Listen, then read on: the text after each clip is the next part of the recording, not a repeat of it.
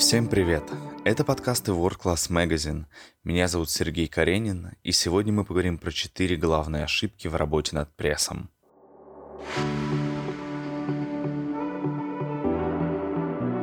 Ошибка номер один. Мы перегружаем пресс перед базовыми упражнениями.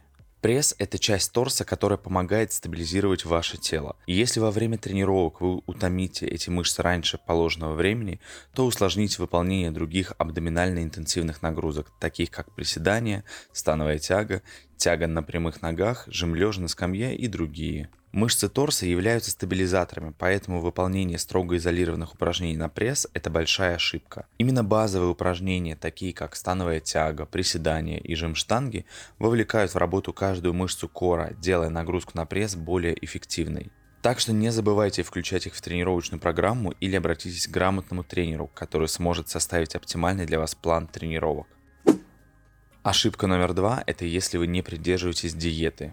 Секрет рельефного пресса вовсе не секрет. Это низкое процентное содержание жира в вашем теле. Вы можете повторять нагрузки на пресс хоть сотню и даже тысячу раз, но он не проявится.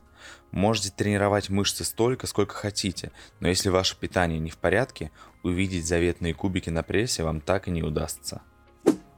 Третье – это если вы тренируете мышцы живота каждый день. Брюшным мышцам, так же как и любым другим мышцам тела, требуется время для восстановления. После интенсивных тренировок им требуется несколько дней передышки. А если вы способны нагружать себя в один день и уже на следующий день быть готовыми к большему, это значит, что ваши нагрузки не действуют на мышцы пресса настолько сильно, насколько они должны. Попытайтесь усложнить движения и попробуйте повторить их завтра. И четвертое – это если вы выполняете только базовые упражнения на пресс. Возникает вопрос, что же может быть лучше традиционного скручивания? На самом деле существует дюжина упражнений, которые вовлекают в работу всю систему мышц кора и являются более эффективными.